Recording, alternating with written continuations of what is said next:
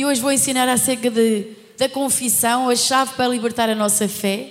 E nós sabemos que sem fé não podemos agradar a Deus, mas demos graças a Deus porque Jesus nos deu uma medida de fé no dia que o aceitamos como nosso Senhor e Salvador. Amém? E, eu, e, e ainda falando sobre a família, a família é, ela foi, ela, ela foi instituída por Deus, está no coração de Deus. E quando uma família se, se, se divide, quando uma família se, de, é, ela é destruída, isso magoa o coração de Deus. Mas também não só magoa o coração de Deus, magoa todas as pessoas que fazem parte dessa família. É por isso que Deus repudia o divórcio. Sabe porquê, irmão? Porque Ele magoa pessoas, fere pessoas. Sim, ah, mas há momentos, sim, há algumas situações, mas são excepcionais, não são a generalidade. Deus ama a família. E vou dizer, Deus ama a família. Eu repito de novo: Deus ama a família. E cada um de nós deve sim, sim, lutar por sua família. Porque um dia, quando sairmos desta terra, nós queremos encontrar-nos juntos lá na glória. Dê uma salva de palmas a Jesus. Ninguém quer encontrar-se noutro lugar que não seja se nós viemos à igreja, somos filhos de Deus, se nascemos de novo, somos novas criaturas, estamos esperando em Deus, nós queremos que um dia estaremos na glória, estaremos com Cristo, que tendo, tendo, tendo um, aquele lugar maravilhoso onde nós vamos estar juntos. E você quer chegar lá e quer encontrar seu, os seus filhos, você quer encontrar seus pais, você quer encontrar sua família. Então, se você não abraçar agora, quando é que você vai abraçá-la lá? Abrace agora, ame agora.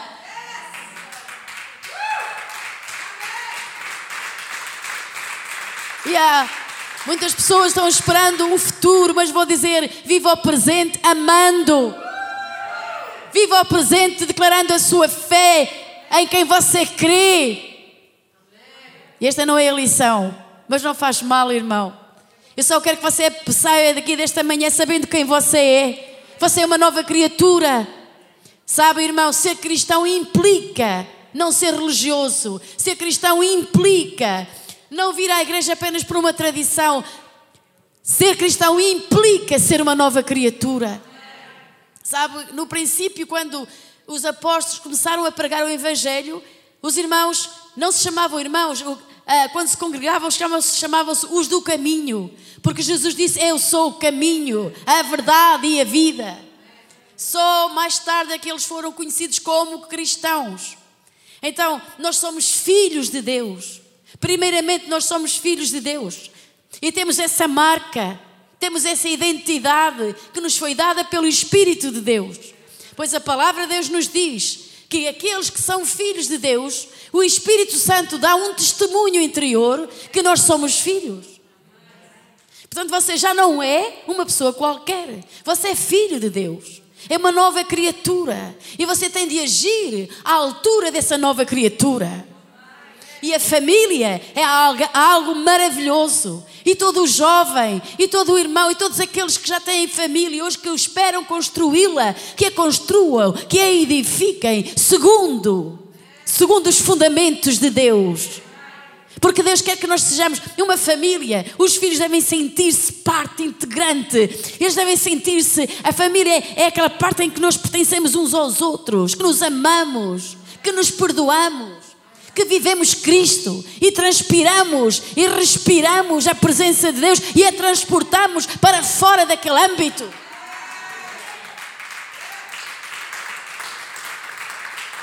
Muitas pessoas dizem: eu, eu, eu quero ser feliz, mas tu não encontras a felicidade. Aquilo que tu declaras, eu quero ser feliz, mas que tipo de felicidade procuras? Muitas pessoas pensam que ser feliz é suprir todas as necessidades carnais. Porém, há outra necessidade fundamental no nosso interior, no nosso âmago, lá dentro. Há uma necessidade que anela, que busca, que necessita, que é a presença de Deus lá dentro. Por isso, Deus disse: Jesus, esta não é a minha mensagem, mas não faz mal, pois não, irmãos. Jesus disse à mulher samaritana: se tu beberes da água que eu te der, nunca mais terás sede. Porque a água que eu te desse fará em ti uma fonte. Uma fonte que salta, que jorra, está a jorrar para a vida eterna. Ou seja, Deus sempre aponta para a vida eterna. Irmãos, Cristo nos deu a vida eterna. Hoje, nos tempos modernos, talvez penso eu, as pessoas pensam que Deus, ser cristão, é apenas que Ele vem para suprir suas necessidades. Isso faz parte, mas não é a essência. São cá nesta manhã, vocês estão comigo, vocês estão alegres porque vieram à casa de Deus?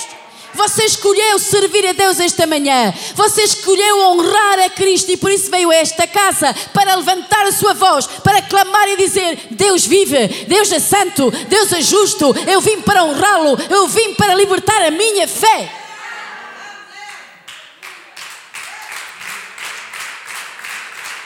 Aleluia. Estão comigo esta manhã?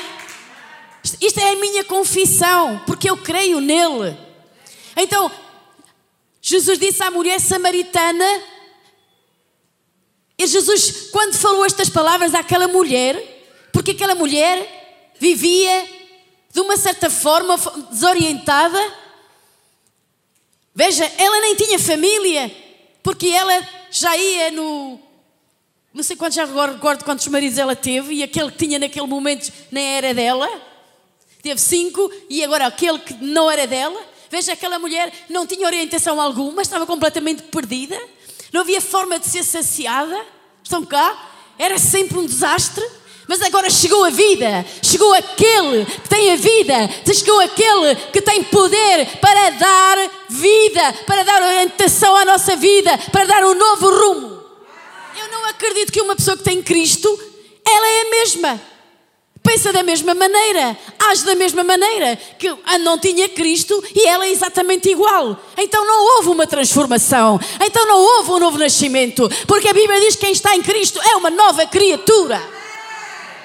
Estão cá, você já tem um anel lá dentro, mas eu quero dizer que aquela mulher, aquela mulher que teve cinco maridos e aquele que tinha não era dela, ela, ela, estava confrontada com a pessoa mais poderosa que existe, existe, que é Cristo Jesus, aquele que criou os céus e a terra. Jesus Cristo é a segunda pessoa da Trindade, Ele vive. Ele morreu como homem, mas Ele ressuscitou em vida, em vitória, e está vivo para todo sempre. E não só isso, Ele vive. Ele é o Senhor, Ele é Deus. E Ele pode mudar as nossas vidas e transformá-las. Amém? Então o que aconteceu com aquela mulher? Aquela mulher teve um encontro real com a presença de Jesus, com a presença de Cristo. E Jesus prometeu saciar a vida dela. E eu creio que naquele momento em que ela creu em Jesus, porque ela foi, deixou o cântaro ali e foi anunciar o Evangelho. Sabe, muitas pessoas ficam muito aterrorizadas se uma mulher prega o Evangelho. Ou se ela está a pregar aqui. Mas aquela mulher deixou o cântaro junto ao poço e foi pregar e fazer, vê de ver um homem que me disse tudo quanto eu fiz acerca de mim. Não será ele o Cristo? Que maravilhoso é saber que Jesus se revelou àquela mulher. E ela, e sabe, Jesus disse a ela, e ela disse: Eu sei que quando ele vier, o Cristo, ele nos ensinará, nos ensinará tudo. E Jesus disse para ela: Eu sou o Cristo que está diante de ti. Não é maravilhoso? Ele não disse isso aos fariseus, mas disse àquela mulher. Então, aquela mulher foi saciada. Aquela sede interior foi saciada.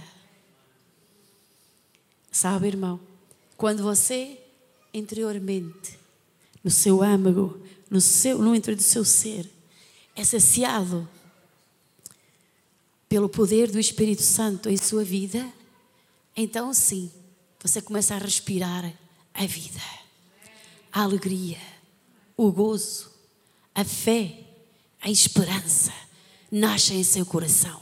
Há uma mudança tão grande em seu coração, em sua vida, que você nunca mais é o mesmo. Amém? E agora que você é filho e filha, Deus nos ensina como desfrutar essa vida que Ele promete. Porque Jesus disse: O ladrão veio para roubar, matar e destruir. Mas eu vim para vos dar vida. Então diga vida. Jesus veio para nos dar vida. Então a chave da nossa fé, da nossa confissão, eu peço desculpa, a chave para libertar a nossa fé é a nossa confissão. Portanto, nós vemos que nós podemos confessar a palavra, nós confessamos a Jesus como Senhor e Salvador quando aceitamos a Cristo. É a oração do pecador, é uma confissão. Mas a confissão não está só sustentada ou baseada, fundamentada no aspecto negativo, no sentido de confessar os nossos pecados ou de confessar ou fazer a oração do pecador, mas também há um lado positivo da nossa confissão. Amém? E também há aspectos positivos. E no dicionário, a palavra confessar significa, diga comigo, reconhecer, admitir, declarar em fé. Vamos dizer de novo? A palavra confissão significa reconhecer, admitir, declarar em fé. Então, segundo os dicionários, confessar significa fazer confissão das nossas falhas, mas também fazer confissão da nossa fé. Amém? Glória a Jesus. Então, quando uma pessoa recebe Jesus, ela também faz a sua confissão. Agora, deixe-me dizer algo. Também a confissão, quando, nós, quando a nossa comunhão está rompida, ela também é liberta quando nós confessamos que pecamos. Vamos ver um, um episódio, ou um, um trecho de, de um Salmo 137, que nos mostra como Israel perdeu a sua canção, perdeu a sua voz. Diga comigo, a fé não tem cântico quando a comunhão é rompida. Você vê uma pessoa que não canta, que não louva, que não bendiz? Alguma coisa sucedeu. Se ela é cristã, nasceu de novo, tem uma vida interior, precisa ser liberta. Amém? E muitas pessoas têm essa comunhão rompida, por isso perderam também a alegria da sua salvação. Sabe, o Davi disse: Cria em mim, ó Deus, um coração puro e não retires de mim o teu Espírito Santo e dá-me a alegria da minha salvação. Há pessoas que perderam essa alegria. E no Salmo 37, no versículo 1 diz: Junto aos rios da Babilônia, ali nos assentamos e choramos, quando nos lembramos de Sião. Sobre os salgueiros que há no meio dela, penduramos as nossas harpas. Pois lá aqueles que nos levavam, levaram cativos, nos pediram uma canção e os que nos destruíram, que os alegrássemos, dizendo: Cantai-nos uma canção de Sião. Como cantaremos a canção do Senhor em terra estranha?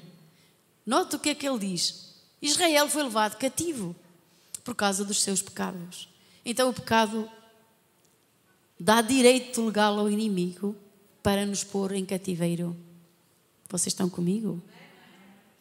É verdade, o pecado, o salário do pecado sempre produz morte. Sempre. Então, o pecado interrompe nosso, nossa comunhão com Deus. E aqui vemos que Israel, ele pecou, desobedeceram a Deus, rebelaram-se contra Deus. É terrível, não é, irmãos? Pessoas tinham uma aliança com Deus e eles se rebelaram contra Ele. E Deus mandou os seus profetas, mandou pessoas para os um, para lhes mostrar que eles estavam no caminho errado, mas eles não atenderam a isso. Pelo contrário, eles apedrejaram os profetas e alguns até os mataram. Mas Deus não deixou de fazer aquilo que ele disse. Se vocês não atenderem, então serão levados em cativeiro. E foram levados em, para cativ em cativeiro. E agora estavam em terra estranha. E o que é que eles fizeram ao louvor? As harpas estavam penduradas nos salgueiros. Nunca mais as tocaram. Não brotou um cântico de louvor dos seus corações. A tristeza de estar no cativeiro, longe da presença de Deus, longe de Sião, que é o Monte de Sião, é o lugar onde se adoravam, aquela tristeza, não lhes deu mais vontade de tocar. E depois os seus inimigos diziam: Tocai-nos uma canção. E eles, mas tocaremos nós em terra estranha. Então, quando há pecado em nós, essa comunhão é interrompida ou é, é rompida, peço desculpa. A fé, como disse, não tem cântico quando a comunhão é rompida. Perdemos nosso testemunho no momento em que pecamos. O pecado sempre apaga a luz. Estão cá? Eu vou repetir, eu acho muito importante. Perdemos nosso testemunho no momento em que pecamos. O pecado sempre apaga a luz e a fé fica trêmula em trevas. E não fiquem agora tão tristes, porque agora vem a redenção. Mas se nós confessarmos os nossos pecados, Ele é fiel e justo. Agora, note, deixe-me dizer isto. Uma coisa que, deve, que quero deixar claro, e que devemos deixar claro, é que se você pecou, você o sabe. Estão cá? Você o sabe. Você saberá isso. E você, se é crente, você sabe que o Espírito de Deus nos convence do pecado. Porque não creem em Jesus. Estão cá comigo? E não é maravilhoso sermos convencidos pelo Espírito de Deus? Você não fica feliz? Você tem o Espírito Santo que o ajuda em tudo. Então, em 1 João 1, 3 a 10, vou pedir ali que me ponham ali no, e esta é uma escritura conhecida e esta escritura é dirigida à igreja, não aos ímpios, é dirigida a nós como filhos de Deus. E diz assim: O que vimos e ouvimos, isso vos anunciamos, para que também tenhais comunhão conosco. E a nossa comunhão é com o Pai e com o seu Filho Jesus Cristo. Diga isso a seu irmão: comunhão. Esta palavra no grego significa companheirismo. Diga aí, companheirismo. Sabe que mais? Agora falando, falando da comunhão entre os irmãos, também é companheirismo. Falar da comunhão entre Deus e nós é companheirismo. E falar da família, da comunhão, é companheirismo. Não é? Cada um tem os seus ideais. Nós somos companheiros dos nossos desafios. Sim, o marido é companheiro da sua esposa e vice-versa. Nós somos companheiros, temos de ter comunhão, koinonia, como se diz em, no grego, companheirismo. Amém? Então nós vemos que a comunhão é com o Pai, com o seu Filho Jesus Cristo. Estavam a dizer João, que foi quem escreveu este, este livro, e no versículo seguinte diz: Estas coisas escreve, vos escrevemos para que o vosso gozo se cumpra. E esta é a mensagem que dele ouvimos e vos anunciamos: que Deus é luz e não há nele treva nenhuma. Não há escuridão. É, é luz. Versículo seguinte. E se dissermos, dissermos que temos comunhão com Ele, andarmos em trevas, mentimos e não, há praticar, não praticamos a verdade. Ora, se nós dizemos que estamos na luz, mas pecamos, estamos a mentir. Estamos a dizer, está a tocar, alguém pergunta, está tudo bem? E nós dizemos, está tudo bem, e estamos a pecar. Não está bem, não. Estamos a mentir. Ui, os irmãos não estão comigo esta manhã. É verdade, não é, irmãos? Se alguém peca e diz que está, que está bem, que está em comunhão, não está. Está a mentir. Não está a praticar a verdade. Praticar a verdade é o que vem a seguir. Vamos lá. Mas se andarmos na luz como Ele na luz está, temos comunhão primeiramente uns com os outros. Diga aí a seu irmão: estás na luz? Logo, nós somos companheiros. Amém. Diga aí: estamos na luz? Se estamos na luz, nós temos companheirismo, temos comunhão uns com os outros. Você vê alguém que não está na luz, ele não tem comunhão. Mas você vê alguém que está na luz, ele tem companheirismo, ele tem comunhão com Deus, ele tem comunhão com os irmãos. Não é porque os irmãos têm faltas ou não têm, porque nós todos temos, é porque nós temos comunhão. E agora, seguinte. Ah, não, não, não, espera. E o sangue de Jesus Cristo, seu Filho, nos purifica de todo o pecado. Não vou concentrar-me aqui, segue o seguinte. Se dissermos que não temos pecado, vamos ler todos, enganamos-nos. Oh, não é os outros. Vamos lá dizer, se dissermos que não temos pecados, nós enganamos as outras pessoas. E é Deus. Não é nada disso, pois não? Então vamos lá ter pessoas assim, diga, encha o seu peito de ar, de vida. Sabe, quando Deus criou o homem, soprou dentro dele. Diga, quando Deus criou o ser humano, soprou dentro dele. E aquele sopro vem cheio de vida, é o sopro de Deus. Todos nós temos esse sopro dentro de nós. Todos nós temos um espírito. Amém? Que é o âmago do nosso ser. Que quando aceitamos Cristo, esse espírito renasce.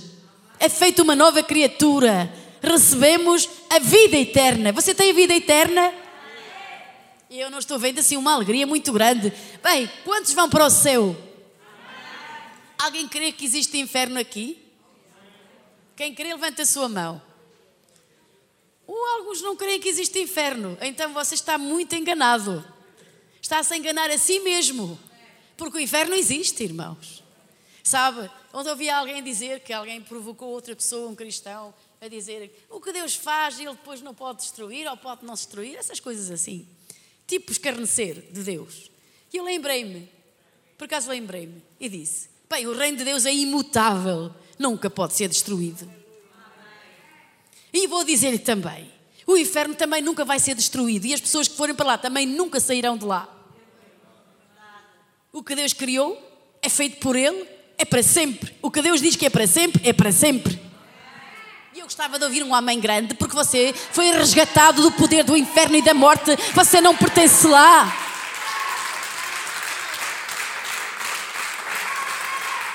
Você não vai para lá. Veja que privilégio entre milhões você está aqui. Jesus o resgatou com o seu sangue e agora você vai pregar aos outros que há, há, há, um, há um caminho, há um, há, há um Salvador, há um Redentor. Estava a ouvir ler um livro de um grande pregador chamado Cana Sagan. Ele tinha 17 anos e já era crente. Ele saiu da cama, ele estava à morte e foi resgatado da morte porque Jesus o curou de uma enfermidade que, portanto, os médicos já tinham dito que era para morrer, mas glória a Deus que ele viveu até os 88 anos. Amém? E aos 17 anos encontrou um, um colega, um amigo que lhe disse: Epá, eu tenho uma prima que chegou não sei de onde e eu gostava que tu viesses comigo porque ela precisa de um parceiro, não é? E que me ajudasses aqui porque tu agora andas aí, não é? E, e que me viesses ajudar. E ele ficou um bocado apreensivo, mas disse: Pronto, eu vou lá. E quando lá chegou, em vez de encontrar uma prima só, encontrou um, grupo e todos dançavam. Então ela, uma delas que estava numa boa, assim, que essa era a prima, ele disse, ele estava sentado e, disse, e ela disse, anda, anda a dançar comigo. E ele disse, não vou. E ela ficou, não danças? Não vens? E ela disse, não. Ele disse, não.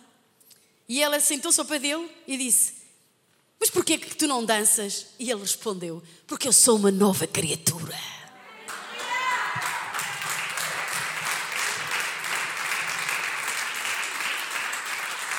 Agora, você pode dançar para Jesus, amém? Não estou a dizer, não é? Não, você não tem que ficar imóvel, mas aquele lugar, aquele lugar cheio de, cheio de, de de promiscuidade, aquele lugar corrupto, mais ou menos, não é? Cheio de impureza. Estava a chamá-lo e ele disse: Não, eu sou uma nova criatura.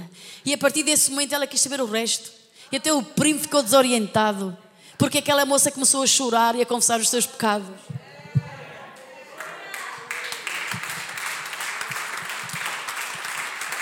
E o primo pensou: não foi para isso que eu te chamei, foi para encontrar um parceiro para ela e agora estás a pregar a Cristo e ela também vai ser uma nova criatura.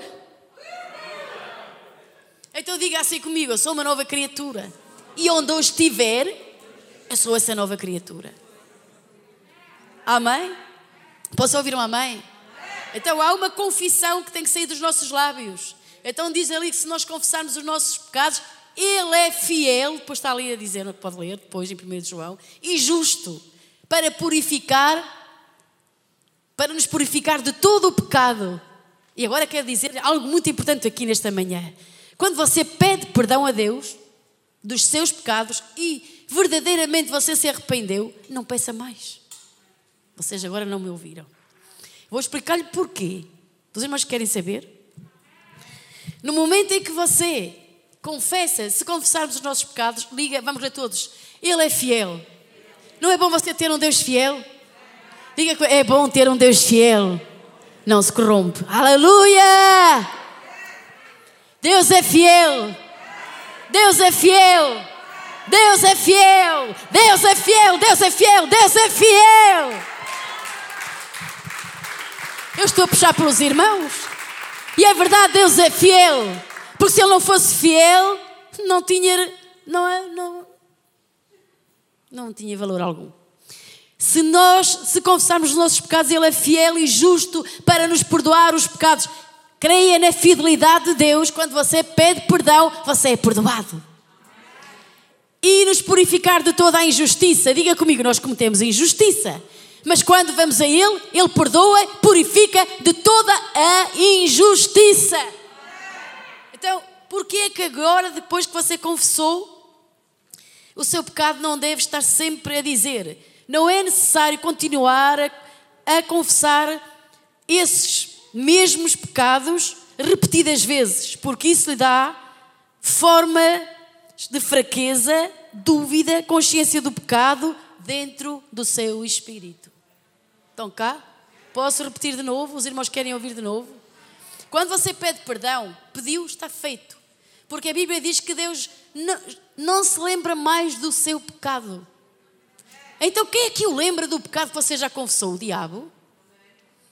Estão cá? O diabo lembra-o a cada dia, fizeste isto e aquilo, e, e você diga ao diabo, nada.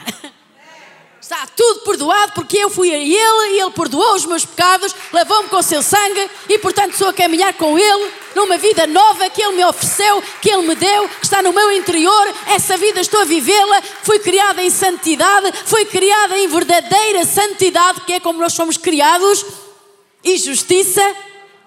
E Cristo é a minha justiça. E eu sou justo porque Ele me justificou. Sou santa porque Ele me santificou estou redimida, não pertenço ao diabo, não pertenço a ele. Diga aí ao seu irmão: não pertencemos ao inimigo. Não vamos dar lugar a ele, porque ele está desejoso que lhe demos um lugarzinho. Diz a ele: não vamos dar lugar ao diabo, vamos colocá-lo debaixo dos nossos pés, que é o lugar dele. Diga ao seu irmão: tu és um filho de Deus, coloca o inimigo debaixo dos teus pés não é sobre a sua vida, não é empoleirado na sua vida, nas suas costas. Não o carregue.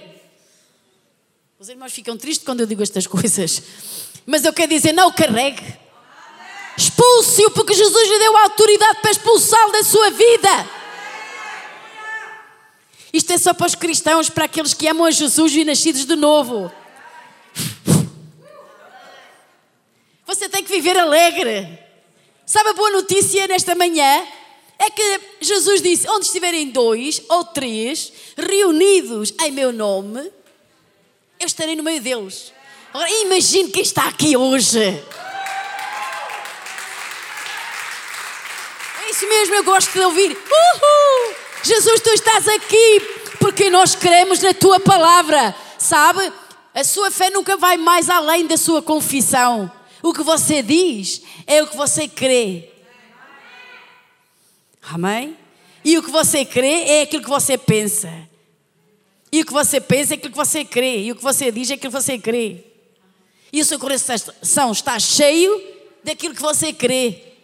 E você fala daquilo que está dentro do seu coração você está cheio da palavra de Deus, você falará a palavra de Deus. Seu coração está cheio de fé, você falará em fé. Se o seu coração está cheio de medo, você falará em medo. Você está cheio do amor de Deus, você falará desse amor de Deus em sua vida. Você está cheio, fala a sua boca. Amém? Então, essa é a sua confissão. Vamos mais para a frente. Diga comigo: a confissão restaura a nossa comunhão. Não é maravilhoso isso? Não é maravilhoso ter um Deus maravilhoso que Ele está sempre pronto a aceitar-nos? Você está feliz? Glória a Jesus. Deus abençoe o relógio e o tempo que Deus nos deu. Amém? Então a confissão é afirmar alguma coisa que queremos, é testificar de alguma coisa que sabemos, é dar testemunho do, da verdade que aceitamos. Amém? Vou repetir isto. A confissão é afirmar alguma coisa que queremos. Eu creio, por isso falei. Por isso falo. Eu creio que Jesus me dá vida, por isso eu falo que eu tenho vida. Eu creio que Jesus é a minha saúde, por isso eu falo que tenho saúde. Eu creio que a palavra de Deus é a verdade, por isso eu falo a palavra de Deus. Eu creio que Jesus é, é a minha fortaleza, por isso eu falo que tenho a força dele em minha vida. Eu creio, por isso eu falo. Diga aí ao seu irmão: tu crês? Se crês, vais falar isso. Amém? A confissão da palavra de Deus edifica a nossa fé. A confissão é a maneira de, de a fé se expressar. A confissão da fé cria a realidade. É sempre possível vou repetir isto, é sempre possível perceber se uma pessoa crê corretamente ao ouvir o que ela diz. Estão cá nesta, nesta manhã. É sempre possível ou perceber se uma pessoa crê corretamente ao ouvir o que ela diz. Se a sua confissão estiver errada, a sua crença está errada. Vou repetir. Se a sua confissão estiver errada, a sua crença está errada. Se os seus pensamentos estão errados, é porque a sua mente não foi renovada com a palavra de Deus. Então estas três coisas caminham juntas: pensar, querer pensar e dizer. Elas caminham juntas. Amém? Então nós vemos aqui que confissão é afirmar alguma coisa que queremos, é testificar de alguma coisa que sabemos e é dar testemunho da verdade que aceitamos. A nossa confissão, ela está centrada em cinco coisas. A nossa confissão, a confissão do crente. Aquilo que Cristo tem realizado em nossa vida, em nosso favor, no plano da redenção. Quantos nesta manhã sabem que Cristo redimiu? Amém? Você está redimido. Glória a Jesus. Crê? Crê que está redimido? Amém.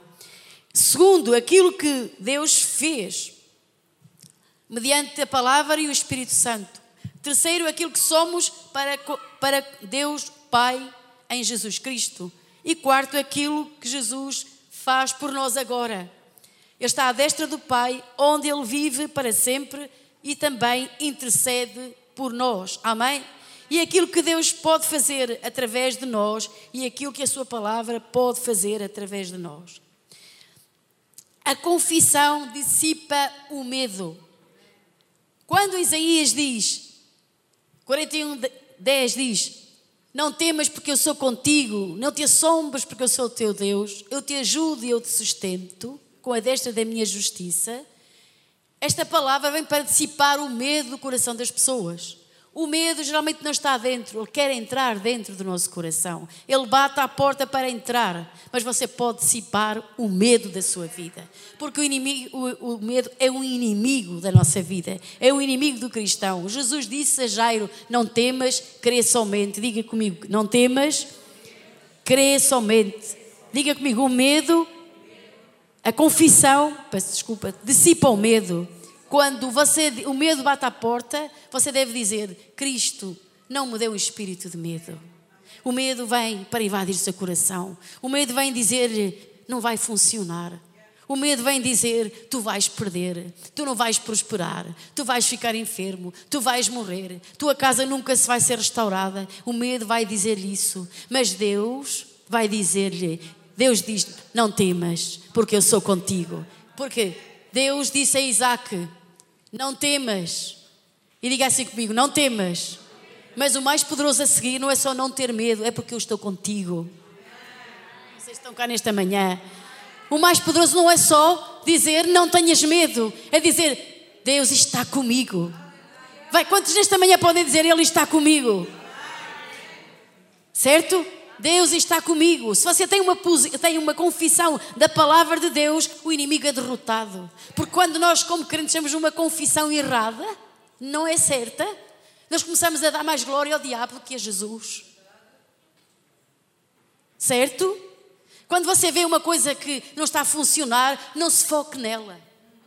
Foque-se naquilo que Deus diz. Deus diz que você é próspero, abençoado, e você vai dizer: Eu sou abençoado, eu não tenho medo, porque Deus não me deu um espírito de terror nem de medo, mas Ele deu-me um espírito de poder. Diga, eu tenho um espírito de poder dentro de mim. Não, mas quantas outras pessoas dizem nesta manhã: Eu tenho um espírito de poder? Então veja com que força você diz: Eu tenho um espírito de poder, mais ou menos. Eu tenho um espírito de poder, mas as minhas circunstâncias. Eu tenho um espírito de poder. Se você está focado aí, sabe, a Bíblia diz, em Provérbios, diz assim: para nós não nos desviarmos o nosso olhar da palavra de Deus. Porque quando você está a olhar para outros lugares, você desfocou-se de Deus. Você não está a olhar para a palavra de Deus. Eu vou-vos dizer algo que já vos, já vos disse muita vez e vou repeti-lo de novo, porque para mim foi muito importante. Deus sempre tem o melhor para nós. Deus é cheio de bondade. Deus quer tirá-lo do cativeiro e pô-lo em liberdade. Deus quer que você rejubile de alegria e gozo. Deus quer curar nossas enfermidades. Ele mesmo, Jesus, pagou na cruz do Calvário. E aí está escrito: Vandil mesmo no madeiro os nossos pecados para que mortos para os pecados, diga aí a sua irmã, mortos. Quando Jesus entra em nossa vida, Ele quebra, rompe o poder do pecado na tua vida. Então digo, estou morto para o pecado. Como vou viver nele agora? Estou morto. Diga aí ao seu irmão, estou morto para o pecado. O pecado não reina em mim. Em mim reina Jesus. Agora diga comigo, pelo contrário. Eu gostava de ouvir a mãe, uma mãe grande agora. Pelo contrário, eu reino sobre o pecado, porque Jesus está em mim.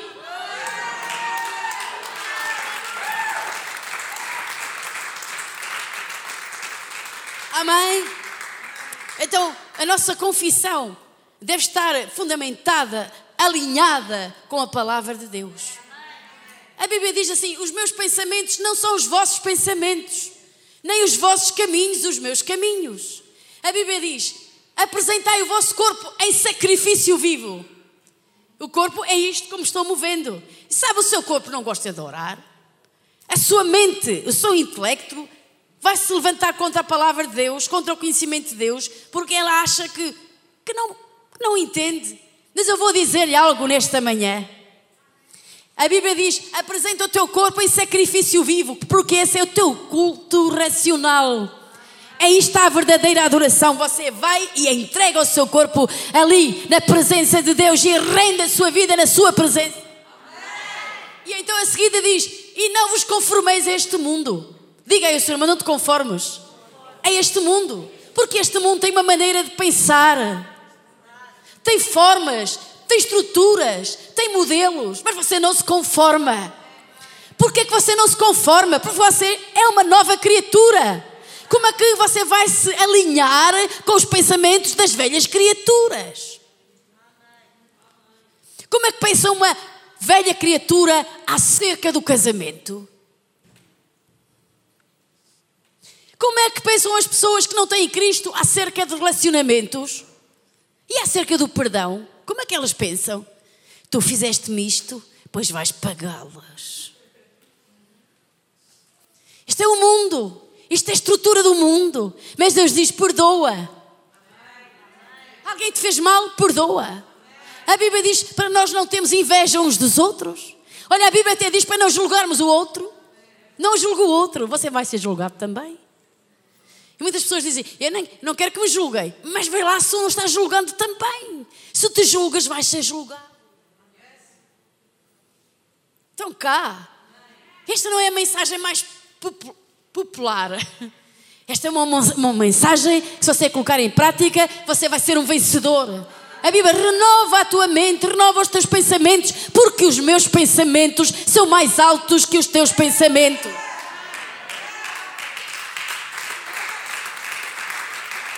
O cristão tem uma forma de pensar intelectual, tem uma forma de pensar sobrenatural e espiritual, tem a mente de Cristo. Eu vou dizer-lhe: os pensamentos de Deus são mais nobres, os pensamentos de Deus são poderosos, são mais altos. Por que, eles são mais altos? Porque estão no outro nível. E quando você começa a pensar em conformidade e ajusta os pensamentos a Deus, você começa a pensar no outro nível. Você não vai ficar deprimido, você vai vencer a depressão porque Deus está consigo. Você não vai ficar esmagado por aquilo que o mundo diz. Você vai se levantar acima até das suas circunstâncias. E tem lá um, um, alguém que o traiu, mas você tem Cristo. Não há ajudas algum que possa ser triunfante. Nenhum Judas foi triunfador. Pelo contrário, o Judas da Bíblia, de que a Bíblia se refere, enforcou-se. Portanto, não esteja preocupado. O Judas sempre vai encontrar, mas há um Deus maior que qualquer Judas. Há um Deus maior, há um Deus forte, há um Deus grande. Pense acima, alinhe-se com Deus, alinhe-se com Deus. Há formas de pensar. Por exemplo, as pessoas quando chegam a um lugar, elas são influenciadas pelo que veem, pelo que sentem. Se uma reunião não, não foi tangível, eles pensam, Deus não estava ali, hoje não o senti, mas Ele esteve lá sempre, o tempo todo. Porque as pessoas caminham pelo que sentem, não pelo que creem. Deixe-me dizer, a fé é do coração. Diga comigo, a fé é do coração. Eu sei que vocês já o sabem. E o amor também é do coração, certo? E ninguém, vejam os namorados. Aí, os casais deviam ser namorados até ao fim. É isso, dê uma salva de palmas a Jesus. Até ao fim. Até ao final. Isso era o que devia ser. Mas porque o homem e o ser humano está cheio de egocentrismo, eles não se aguentam. Primeiro eles mandam ali a romance. Uma flor aqui e da lá. Beijinhos. Amo-te para sempre. Até chegar ao dia do casamento e passado um ano dizer: Já não te aguento mais. Isso não é nada. Porque o verdadeiro amor suporta. O amor que vem de Deus já suporta. O amor que vem de Deus não está firmado nos seus interesses.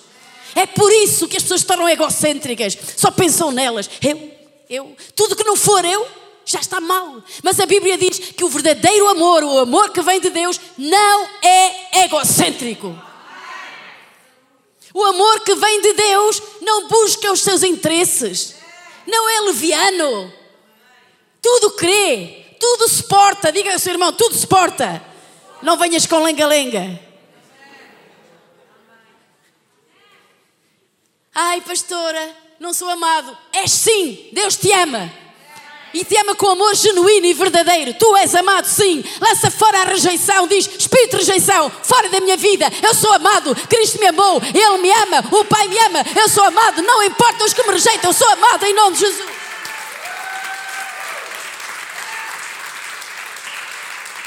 Tira essa da tua vida. Pensa como Deus. E tu caminharás como Ele. Amém? Alinha-te aos teus pensamentos. E tu verás, virá a vitória. Olha, eu hoje estava a ver uma família entrar na igreja e vi-os todos a entrar. Eu disse: Que lindo. É quando uma família se levanta pela manhã. É domingo, dia do Senhor, porque Jesus ressuscitou no domingo. É domingo, é dia do Senhor, e eles vêm todos, bem vestidos, à casa do Pai, todos juntos. É lindo, irmãos, é lindo. Não há nada mais bonito que isso. Então, nenhum jovem que está apaixonado por outro diz: Eu amo-te com todo o meu entendimento da minha cabeça. Se fosse um rapaz dizer isso a uma rapariga, ele diz: Ah, não quero. Eu só me, ando com, só me ama com a cabeça. Mas o que é que ele diz? Até tem um coração. Com uma seta. Pim! Põe lá o coração, está a querer dizer àquela pessoa que ele a ama com todo o seu coração, com todo o seu ser, que ele faz parte da sua vida. Não estou, não ouvi nada. Você ama a Deus, você tem que amá-lo de todo o seu coração. A Bíblia não diz para você, dá-me, filho meu, a tua cabeça, a tua mente. A Bíblia diz, dá-me, filho meu, o teu coração, porque o coração é o âmago da sua vida. É tudo quanto você é, é tudo que está lá dentro. Dá-me, filho meu, o teu coração. Você pode ir a Deus e dar-lhe muitas coisas, mas se você não lhe dá o coração, você não deu nada. Por isso, quando um cristão vem a Ele, tem que se render e dar-lhe a Ele o seu coração. Dar-lhe a Ele, quando nós damos o coração a Jesus, nós damos tudo, damos a nossa vida. Então alinhe-se com Ele, alinhe-se com Deus e suba mais alto. Alinhe-se aos seus pensamentos. Como é que Deus pensa acerca da sua saúde? Como é que Deus pensa acerca da sua área financeira? Como é que Deus pensa acerca do relacionamento conosco na igreja, nos irmãos, na família? Alinhe-se, estuda a palavra de Deus. Porque os caminhos de Deus não são os nossos caminhos, diz a Bíblia. Pois não, irmãos. Eu estava a imaginar, você tem que imaginar. Diga aí ao seu irmão, tu tens que imaginar. E a imaginação é algo criador, não é verdade, irmãos? Verdade? Então, quando nós imaginamos, que vamos imaginar coisas boas, não é verdade? Imagine coisas poderosas. Vossos caminhos, eu estava a imaginar, Jesus disse: o caminho que leva à perdição é largo e muitos caminham por ele, mas o caminho que leva à vida é estreito. E eu pensei: ora bem, se o caminho é tão estreito, há algumas coisas que vão ter que sair, não cabem no caminho. Não sei se estão cá nesta manhã. Estava a pensar, como é Jesus estava a dizer o caminho largo? Então, no largo, se ele for uma autoestrada de seis vias, ainda posso dar um giro, brincar, fazer umas parvoices, corromper-se. Pelo caminho fora é largo. E vai caminhando, empurrado pelos outros também, pelas influências dos outros, corrompendo-se, pervertendo-se, sei lá o quê. E vai todo confiante, se calhar, não digo, já perdeu a esperança, mas continua a ser empurrado. A não ser que uma mão invisível vá lá e tire. Quando você crê em Jesus, quando você tem aquele encontro real, Jesus o ama. Jesus ama arrancar as almas do inferno, do poder das trevas. O diabo fica raivoso quando você se mobiliza, quando você diz: Eu vou ao mundo buscar aqueles que estão perdidos, onde é que eu, eu estou? Vai, o, o inferno vai ser abalado. Onde você estiver, você tem que levar luz. Luz, vai dizer: Eu cheguei. Eu não vou ser, não vou ser, não vou submeter-me ao reino das trevas. Eu, vou, eu tenho um reino que é superior. O reino de Deus é superior, tem supremacia sobre o reino das trevas. Veja quando você chega a um lugar e diz a uma pessoa: Satanás, eu te repreendo, sai daqui em nome de Jesus. Ele vai sair. Eu estava orando por uma pessoa da minha família que estava -se a queixar e tal. E eu estava a dizer-lhe, você, e ele estava, oh Deus, eu disse, você está a fazer errado. Então comecei a evangelizá-la e disse: Quer aceitar Cristo? Ela, mais ou menos, mas depois eu disse: Eu, eu vou orar por si, mas você quer aceitar Cristo? Então o filho disse: Eu quero, eu quero aceitar. E aceitou. Disse: Agora eu vou orar por si. Comecei a orar e ela começou. A esticar-se. E eu disse, eu disse: Satanás, eu te repreendo. O teu poder nesta vida está terminado em nome de Jesus Cristo. Eu te expulso da vida dela. Você tem poder sobre o reino das trevas. Aleluia! E aquela mulher, aquela pessoa, meu familiar ficou calmo. Eu perguntei como está? E ele disse: Sou calma, tenho paz. Diga comigo, glória a Jesus. Diga aí o seu o que é que estás a fazer? Estás ocupado em ti mesmo? Quando Jesus for à presença de Deus, que vais dizer-lhe? que vais dizer-lhe? Escute, você não é eterno aqui.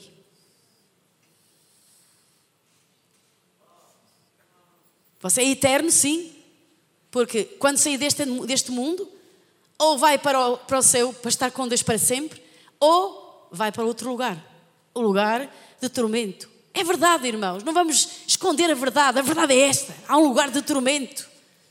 Por isso é que Jesus foi uma cruz, pagou um preço alto para nos redimir de lá. O que você vai dizer a ele? Jesus vai fazer esta pergunta: Tu pregaste o Evangelho? Jesus disse: Ide por todo o mundo, pregai o Evangelho. Onde você foi? Você pregou o Evangelho? Ou você não o confessa? Não tem uma confissão dos seus lábios que falam o seu nome? Ou você tem vergonha dele quando está no meio determinadas pessoas que vocês acham mais importantes que ele próprio? Eu vou dizer-lhe: ter vergonha de Jesus é dizer que as outras pessoas são mais importantes que ele.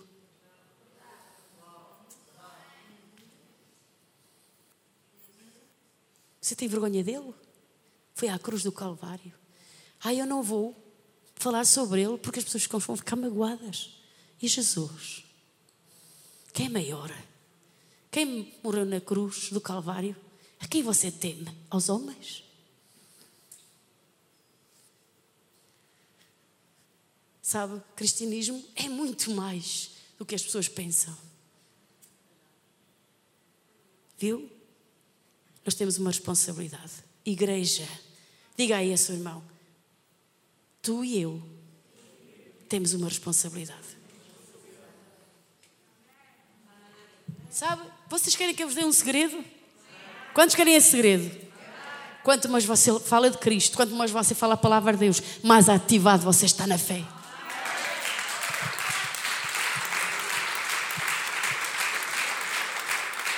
Se você deixou de falar de Cristo, você não crê nele, você não, não tem uma fé ativa, a sua fé está morna, a sua fé está adormecida lá dentro. Talvez seja um, um, uma cana que fumega, mas eu vou dizer-lhe: Jesus quer dar luz. O Espírito Santo veio para soprar. Sabe o que eu digo? Quanto mais você fala a palavra, mais ministra aos outros, você é ativado. Você está cheio de luz, cheio de energia. Você não está sentado na cadeira. noite, irmãos. Não, você está ativado aí, no seu lugar. Você está a pensar, aleluia, eu vou sair desta casa, eu vou sair deste lugar, cheio do poder de Deus. Eu vou anunciar que Cristo vive, que Ele salvou a minha vida, que eu estava perdido nos delitos e pecados, mas Ele entrou na minha vida e mudou a minha vida. Eu não sou mais a mesma pessoa. E você vai dizer: e se eles me rejeitarem? Não importa, porque a porta que Deus abre ninguém pode fechar. E se essa se fechar, Deus vai abrir outra muito melhor do que essa. Aleluia! Eu vou repetir: se alguma porta se fecha porque você honra ao Senhor, o Senhor vai honrá-lo com outra porta aberta, muito melhor do que essa. Aleluia! Este é o meu Deus, esta é a minha fé, esta é a minha confissão. Que o Senhor me levará mais alto, mais alto, porque os seus pensamentos são mais altos que os meus pensamentos. E quando você vai a Deus e se enche dele, você sai cheio de força, cheio de vigor. Não há ninguém mais poderoso nesta terra que um cristão cheio do Espírito Santo. Você é cheio do Espírito Santo, você sabe coisas que ninguém sabe. Você sabe de coisas que o mundo não sabe. Você olha para uma pessoa e você sabe coisas. Você sabe coisas que ele pensa que você não sabe. Mas você sabe porque o Espírito Santo lhe dá intuição lá dentro para dizer determinadas coisas, você o sabe. Quando você está cheio dele, cheio do Espírito Santo, há uma força, há uma energia a mover-se dentro de si. Você está-se a mover. A morte foi vencida. E até quando o diabo declara morte para o seu familiar, você vai lá dizer que Jesus é ressurreição e a vida. Se alguém diz que os seus sonhos morreram, você vai levantar-se e dizer: Mentira, Deus vai ressuscitar até o que morreu, Ele está em mim. Aleluia! E se você secou, também não fique triste. Aleluia! A Bíblia diz: Fala aos ossos secos, profetiza ao filho do homem, profetiza sobre esses ossos e eles ganharam vida. Venha o Espírito de Deus e sopra. Sopra na minha vida. Vem Espírito Santo e sopra no meu negócio, sopra no meu trabalho, sopra na minha família, sopra sobre esta circunstância, sopra o teu sopro de vida.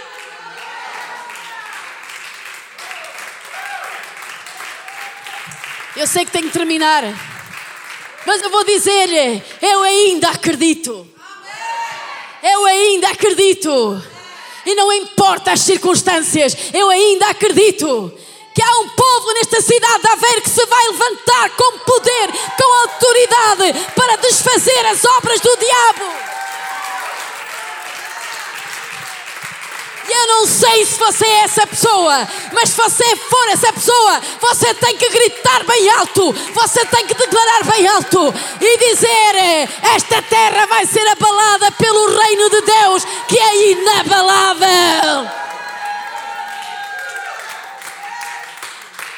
Você sabe qual foi a promessa que foi dada a esta casa?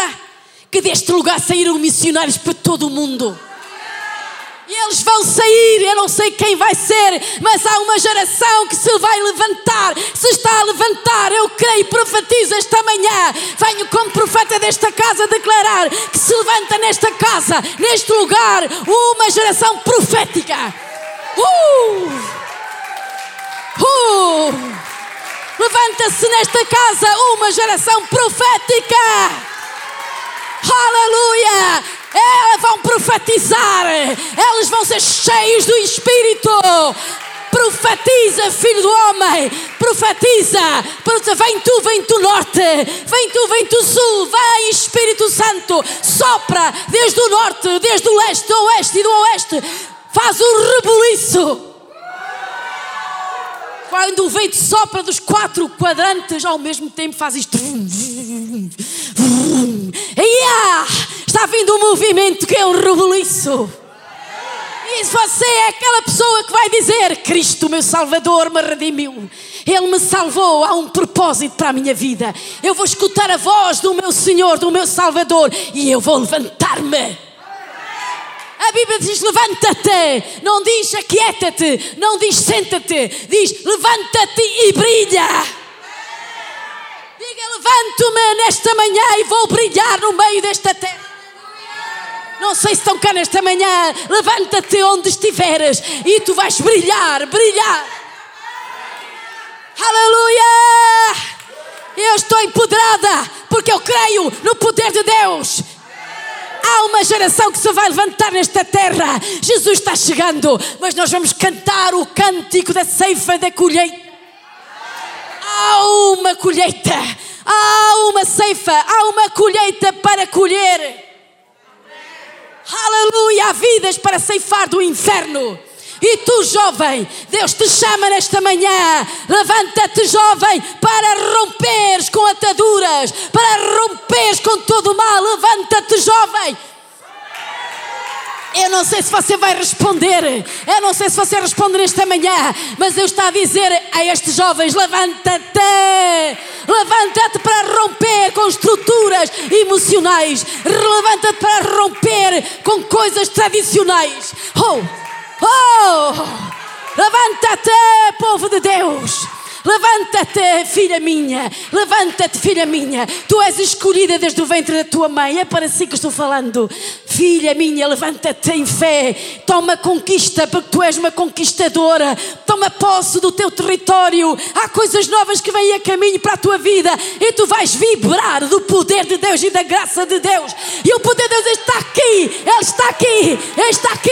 Ele está aqui. Ele está aqui. A glória de Deus está penetrando, enchendo a tua vida vida, rompendo, rompendo, rompendo. É, tu és uma filha desta casa. Deus diz: Eu te conheço, eu te conheço pelo nome, chamei-te pelo teu nome e digo: Tu és minha, tu és minha, aleluia. E há coisas novas que estão a acontecer aqui. Há coisas novas que estão a acontecer. Deus está a dizer aqui a pessoas. Eu creio que está aqui o poder profético esta manhã. Está aqui pessoas em quem Deus diz: Tu já estiveste e já viste a morte, mas estás aqui. Sabes porquê? Porque Deus quer te levantar nesta geração para contares ao mundo quão grande, quão grande é o Senhor Deus Todo-Poderoso. Eu vou contar das suas maravilhas. Eu há pouco queria dizer que eu tive um quisto aqui e que o Espírito Santo me ensinou e me disse: Não olhes para aí, olha para Jesus. Não tires os teus olhos da palavra de Deus. Então, somente quando eu vi isto, eu descansei. Nunca mais me preocupei. Porque quando a fé opera, vem descanso. Quando a fé opera, tu já não estás temeroso. Quando a fé está em teu coração, tu já não tens medo. Porque o medo é inimigo da fé. Antes, pelo contrário, diz que a fé opera pelo amor. E o amor lança fora o medo. E quando estás cheio de fé, tu estás cheio do amor de Deus. Não temas. Diga aí, não temas. Vem tempos de rompimento. Tens de crê-lo. Como é que é? Tens de crê-lo. Diga comigo, tenho de crê-lo. Tens de acreditar. Aleluia! Temos de acreditar nesta manhã que há algo sobrenatural que está sendo desatado sobre a tua vida. Tens de acreditar que vem rompimento, que vem cura sobre a tua vida acreditar, tens de tomar posse. Onde quer que tu estejas, tu não és trevas, tu és luz. Posso ouvir um amém grande? Onde quer que estejas, tu não és trevas, tu és luz. E a luz tem de brilhar. Por isso a Bíblia diz: levanta-te, brilha, já chegou a tua luz e a glória do Senhor. Vocês não estão a perceber? Quando tu te levantas em fé, começas a brilhar. Levanta-te! Não fiques afundado, não fiques a olhar para o problema, para a circunstância. Levanta-te. Posso ouvir um amém aqui grande? Os irmãos estão comigo esta manhã. Levanta-te, levanta-te. Diga ao seu irmão: levanta-te em fé, levanta-te em fé e brilha. Aleluia! Porque a tua luz já chegou. Sabe porque é que você pode brilhar? Porque a luz já chegou à sua vida. Diga isso comigo: a luz já chegou ao meu coração. E eu vou levantar-me e brilhar com essa luz. Oh, diga aleluia! Diga, a luz já chegou ao meu coração e eu vou brilhar com essa luz. Eu não ouvi os irmãos dizerem nada. Eu quero ouvir vocês dizerem a vossa confissão. Qual é? Qual é a vossa confissão? Você brilha. Porque a luz já chegou. Diga ao seu irmão: a luz já chegou à minha vida. Já chegou à tua vida. E tu estás a brilhar com essa luz. As trevas não vão aguentar contigo. As trevas não vão aguentar contigo, porque se tu buscas a Deus, ainda que estejas num lugar de trevas, elas não vão aguentar com a luz que está a brilhar em tua vida.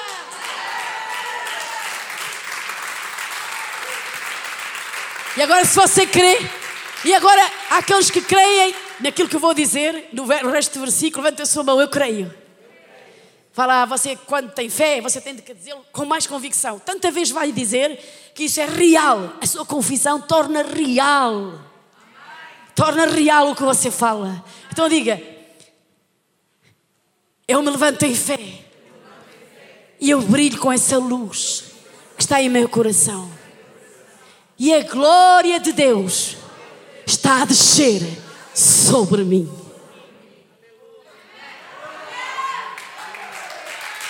A glória de Deus é Sua presença. Você começa a carregar Sua presença onde quer que você vá. E onde está a glória de Deus, há cura, há libertação, há vida. Os dons do Espírito Santo em operação na sua vida. A unção do Espírito de Deus está rompendo com ataduras. Você já não está no caminho largo, você está no caminho estreito que leva à vida, porque o caminho largo leva à perdição e à morte, mas você entrou num caminho novo, o caminho de Cristo é perfeito é justo, é estreito, mas Ele vai levar-me ao lugar da vida para sempre. E essa vida já está em nós. Aleluia. Então, veja só. Diz que a glória de Deus vai descendo. Por que diz vai? É um aspecto contínuo do verbo. Vai descendo. Você levanta-se, começa a brilhar e a glória vai descendo. Estão cá? Este verbo está no, no, no tempo verbal contínuo vai descendo. É não para. De fé em fé, de glória em glória. Mas é quando quê? Quando você se levanta. Diga aí ao seu irmão. Vamos levantar-nos, irmãos? Vá lá, se aquele não respondeu, você tem outro. Vá lá, escolha outro. Diga, vamos levantar-nos, irmãos? Sacuda o seu irmão, às vezes precisa da sua ajuda, você é companheiro dele. A Bíblia diz que aqueles que são fracos, Deus levanta. Certo? Olhe, se você está fraco, não pense que Deus vai chegar ao pé de si e dizer assim: estás fraco demais para mim, tu não, não há nada que eu possa fazer. Deus não vai fazer nada disso. Deus vai olhar para si: estás fraco, eu vou-te levantar, eu vou-te dar a minha força. Posso ouvir um amém? amém? Então diga: e a glória de Deus está a descer sobre mim, mais e mais. Uh. Uh. Aleluia! Diga aí a seu irmão a glória de Deus. Prepara-te. Está a descer sobre mim. Algo sobrenatural está a acontecer na minha vida. É isso que você vai confessar. Você vai dizer: Eu não tenho, eu não posso, eu não tenho família. Não, você tem família. E a glória de Deus está a descer sobre a sua vida, sobre a sua casa, sobre a sua família, sobre os seus netos, sobre as suas filhas, sobre a sua cônjuge. A glória de Deus está a descer aí, está a descer aí a consumir tudo aquilo que o inimigo plantou. Está a secar toda a obra do inferno, toda a obra da bruxaria, da maldade. Está a secar-se, a secar-se, a secar-se. Posso ouvir amém? Aleluia, porque a glória do Senhor está descendo. A glória do Senhor está descendo e essa glória vem com autoridade. Essa glória de Deus, quando você está empoderado da presença de Deus, você está cheio da autoridade de Cristo. E quando a autoridade, quando você está cheio dessa glória, você aponta o dedo ao inferno e ele vai ter que dobrar os joelhos. Não é assim, mas ao nome soberano, poderoso de Cristo, seu Salvador.